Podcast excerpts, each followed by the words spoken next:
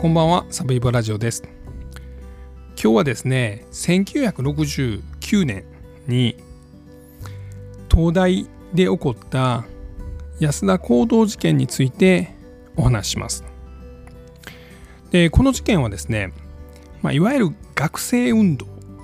の、まあ、象徴的な事件として今でも語り継がれています。であの皆さんご存知東大のあの安田講堂という大きな講堂で、まあ、600人ぐらいの学生が立てこもってでその立てこもりをその封鎖を解除するために、まあ、8,000人ぐらいの機動隊が突入して、まあ、抵抗する学生は火炎瓶を投げたりガソリンをまいて投石をしたりして機動隊が入ってこれなくするんですけどこれが1969年の1月18日と19日にこの機動隊の突入が行われて最終的に、ま、学生600人ぐらいが逮捕されて、まあ、この学生側も機動隊側にもたくさんの怪我人を出して、まあ、最終的に実刑判決を受けたのは、まあ、80人ぐらいの、ま、学生とか、まあ、この立てこもり側ですね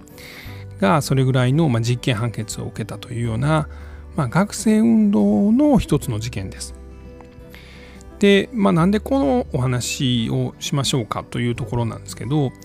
まあ、ちょっとそのその後に続くですねいわゆるこの学生運動の派生事件。まあ皆さんよくご存知の、まあ、いわゆる日本赤軍が、ま、世界各地で起こした、ま、テロ事件とかあとはまああの連合赤軍が、まあ、この起こした浅間山荘事件とか、まあ、浅間山荘事件の後に発覚した連合赤軍事件ですね。あのいわゆる、まあ、内下馬という、まあ、仲間内でですね、まあ、殺し合うことによってたくさんの死者を出した事件、まあ、とか、まあ、いわゆるこの学生運動が、えー、先鋭化していく。でさらにこう、まあ、暴力が激しくなっていく。その一つの契機がこの東大の安田講堂事件というふうに言われています。でそもそもこの東大の安田講堂事件は、まあ、学生がですねこの大学側に、まあ、この反抗して大学側に対して、まあ、ある要求を突きつけていました。でその発端は何かというと、まあ、1年前1968年ぐらいに起こった、まあ、東大の医学部の、まあ、インターンシップの、まあ、廃止をこの東大の医学部が、まあ、この東大病院とか東京大学側に廃止してくれインターンシップ廃止してくれというような話を言い出したのがきっかけなんです。でこれ何かというと、まあ、いわゆる医学部っていうのは、えー、6年間、えー、勉強しなあかんですね。で、えーいわゆる東大の理算と言われるのがこの医学部でしてですね、まあ、日本一難しいとこなんですけどでそこでまあ6年勉強してで国家資格を取ってほんならまあお医者になれるんですけどお医者になったらすぐお金稼げるのかというと実はまあこの当時はですねこのインターン制というまあシステムがあって、まあ、今もあんのかな。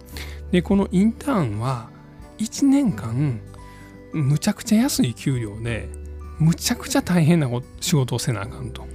いうのが、まあ、このインターン制度なんですね。で要はまあまだ半人前だから、まあ、いろんな病院に、まあ、学校側が決めた病院に行ってですね、まあ、そこでその、まあ、当直学校の中でまあ寝泊まり病院の中で寝泊まりして、えー、とにかく大変な仕事を、まあ、せなあかんと。で給料は、まあ、今でいう、まあ、月10万円ぐらいの一応手当はあったんですけどもそれはもう、まあ、いわゆる病院側がこの学生もしくはこのインターン生から、まあ、搾取してるんじゃないかと。この制度は、まあ、若者とか医師を目指す人たち若者を苦しめる制度じゃないかというのでこの東大の、まあ、医学部の学生とか、まあ、インターン生とかが東大病院に行ってですね、これを廃止してくれと言いに行くんですね。で、そこでまあデモみたいなのが起こって、なったらストライキとかも起こるんです。インターン生がもう俺らは仕事しない。この要求を認めてくれないのであれば。まあ、みたいなことをするんですけど、まあ、そこでトラブルが起こったのが、実はその東大側がですね、それに参加した学生とインターン生を処分していったんですね。で要求は一切飲まなかったんです。でこれによって東大の他の学部文学部もありますし、まあ、工学部とかもあるでしょうけど他の学部の人たちもそれは東大悪いんちゃうみたいな。それはちょっと医学部かわいそすぎるやん。というのでいわゆるこの東大闘争というのが起こりました。でこれが流れ流れて安田講堂事件へと発展していきます。でそもそもこの学生運動っていうのは、まあ、何がきっかけで起こったんかというとまあもうね、年配の方はもうよう知ってらっしゃると思うんですけど僕44であんまり知らんかったんで、まあ、ちょっと勉強したことを簡単にお話しさせていただくとやっぱ1965年ぐらいから、まあ、世界各地でこの学生運動もしくは若者の暴動とかデモというのが起こりました。でその理由は大きく3つあります。1つはですねこのベトナム戦争ですね。1965年から1975年間、まあ、10年ぐらい起こったこのベトナム戦争は、まあ、世界一強いアメリカが、まあ、アジアの小さい国ベトナムを、まあ、ボコボコに攻撃すると。でその村人たちまで殺してしまうと。まあゲリラ戦法なんでアメリカとしてもそうせざるを得なかったんですけどもそれがまあテレビで報道される。例えばま地雷とか砲撃によってて体が傷ついた子供とか女性とかの映像が世界中に配信されたことで、まあ、戦争反対と。で、まあ、アメリカあかんやろというのが世界中で起こった。もう一つは、えー、共産主義ですね、まあ、この共産主義がこの新しく幸せな世の中を作るんじゃないかと。いうことですね。で、まあ、もう一つはこの若者たちがその既得権益を持っている大人たちに対して、まあ、いろんな意味で抵抗する。自由をくれとかもう少し若者たちにとって住みやすいより良い学校であるとか社会にしてほしいという、まあ、この若者の力と、えー、まあこの戦争反対というのと共産主義が、まあえー、いろんな形で、まあ、世界中でデモとか暴動とかに発展してたのがちょうど1960年代の、まあ、後半ですね。まあ、アメリカとかは特にここにですね、まあ、ブラック・ライムズ・マターというかこの黒人の公民権とか、まあ、そのそういう黒人の権利の運動というのが入ってくるんで、まあ、さらに暴動は、まあ、すぐ買って、まあ、それがこうウッドストックとか、まあ、ああいう何て言うんですかね音楽文化とかにも影響を与えていくということですね。で、えー、この東大の安田講堂事件なんですがなので日本も1965年ぐらいに、まあ、慶応大学かなんかでまず学生運動が結構激しく起こってでそこから早稲田とか、えー、も起こりましたし日大でも大きい学生運動が起こって、まあ、明治大学とか、まあ、ほとんどの学校で、そういうのがあったんですね。でその理由は、まあ、大きくは、えーまあ、世界平和とか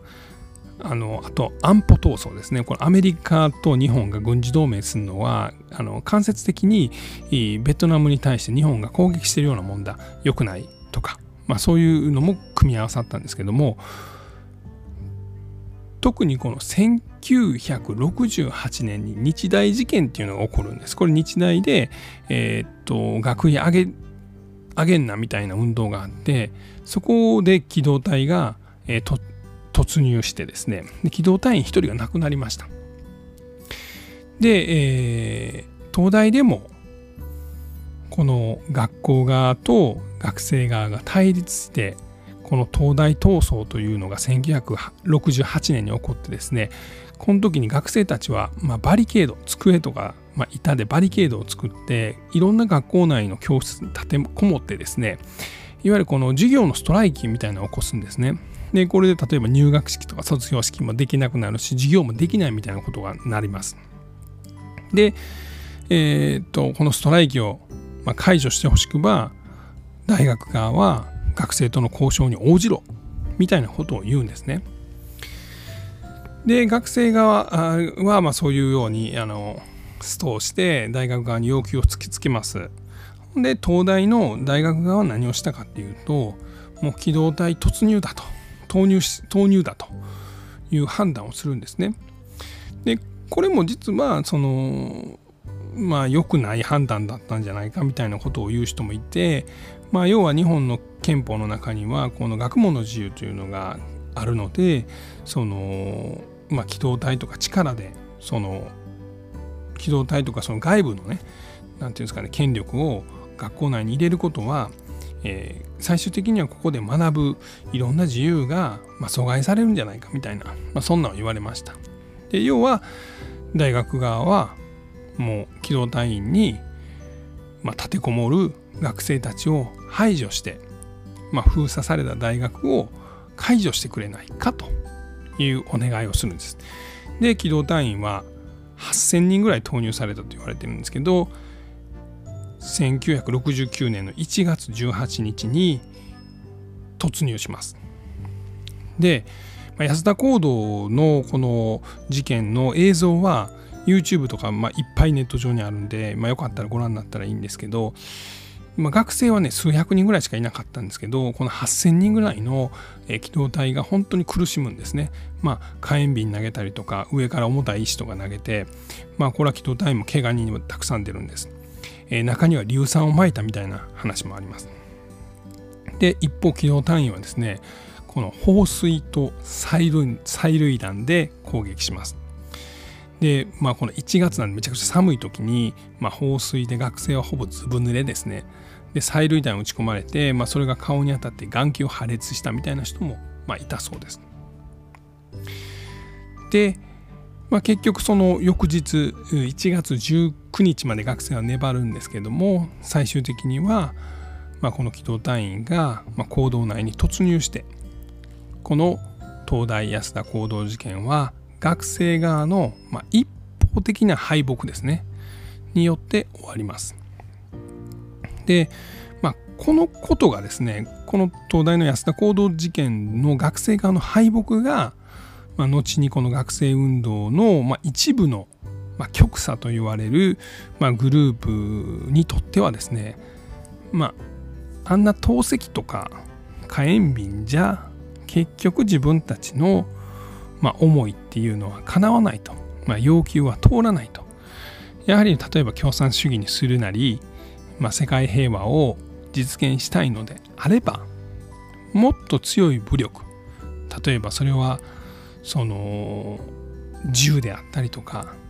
爆弾であったりとか、まあ、そういうものがないと、まあ、日本もしくは世界はもう帰れないという考えになっていきます。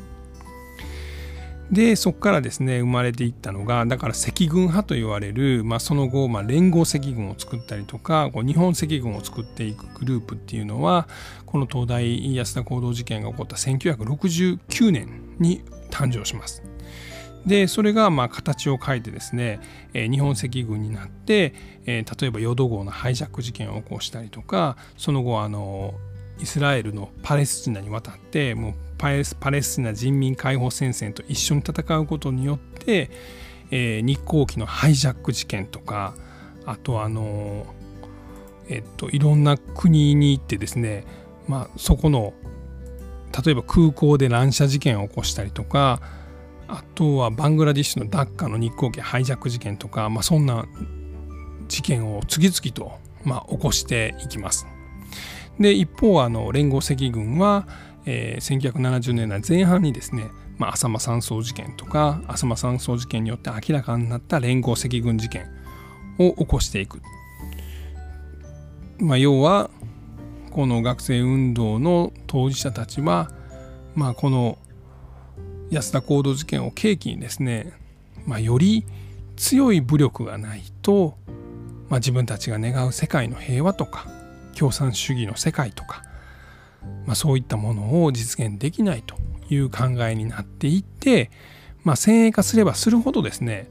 まあ一般的な学生とか、まあ、社会に対して不安不満は持ってるけれどもその人を殺したりしてまでやりたくないっていう、まあ、多くの学生の気持ちが、まあ、離れていってしまう、まあ、そういうきっかけになったというふうに言われています。でまあ過激派と言われる人たちっていうのは実は今もですねあの日本にはいましてですね今でも2万人ぐらいいるそうです。でこの戸田安田行動事件のそのメインの勢力というのは、えー、中核派と言われるまあ、いわゆる新左翼と言われる、まあ、過激派と日本政府は言ってるんですけどのグループなんですね。でこのグループも実はまだ日本に、まあ、数千人5,000人6,000人ぐらいいるというふうに言われてて、まあ、東京とか大阪とかに拠点があるんですけどそこで集団生活を送りながら武力による、まあ、共産主義革命を、まあ、目指してるということなんですね。すごいなと思いますけど今のこの時代にそれやってるって。で実はですねあの何年か前にあのセブンイレブンと経営者側が揉めた事件って覚えてません？なんか24時間営業とかってもあかんやんみたいな。でアンナンの、まあ、デモとかに参加してるのもこの中核派やったりとかあとは沖縄のですねあの辺野古のあの基地の建設に反対してる人たち。あそこにもまあこの中核派と言われる、まあ、新左翼、うんまあ、過激派と言われる人たちが、まあ、いたりとか。あとはその福島の原発事故があった時に、まあ、甲状腺のあのがんが増えてるみたいなでそれはまあその甲状腺をその福島で調べるそういうクリニックがあったんですけどそういうクリニックを作ったのはこの中核派と言われる人たちというふうに言われています。まあ今はですねなかなかこの若者を取り込みにくいのでこの過激派と言われるその新左翼暴力によって共産主義を目指す人たちっていうのもまあその数はかなり減ってはいるんですけどそれでも今でもまあこの中核派とか角丸派とかあるんですけど、まあ、合計で2万人ぐらいは日本にいるというようなことだそうです。えー、今日は1969年に起こったこの学生運動の象徴的な事件東大安田行動事件について、えー、お話しました。またあのその後のですね浅間山荘事件とかについてもお話しする機会を設けれればなと思っています。最後まで聞いていただきましてありがとうございます。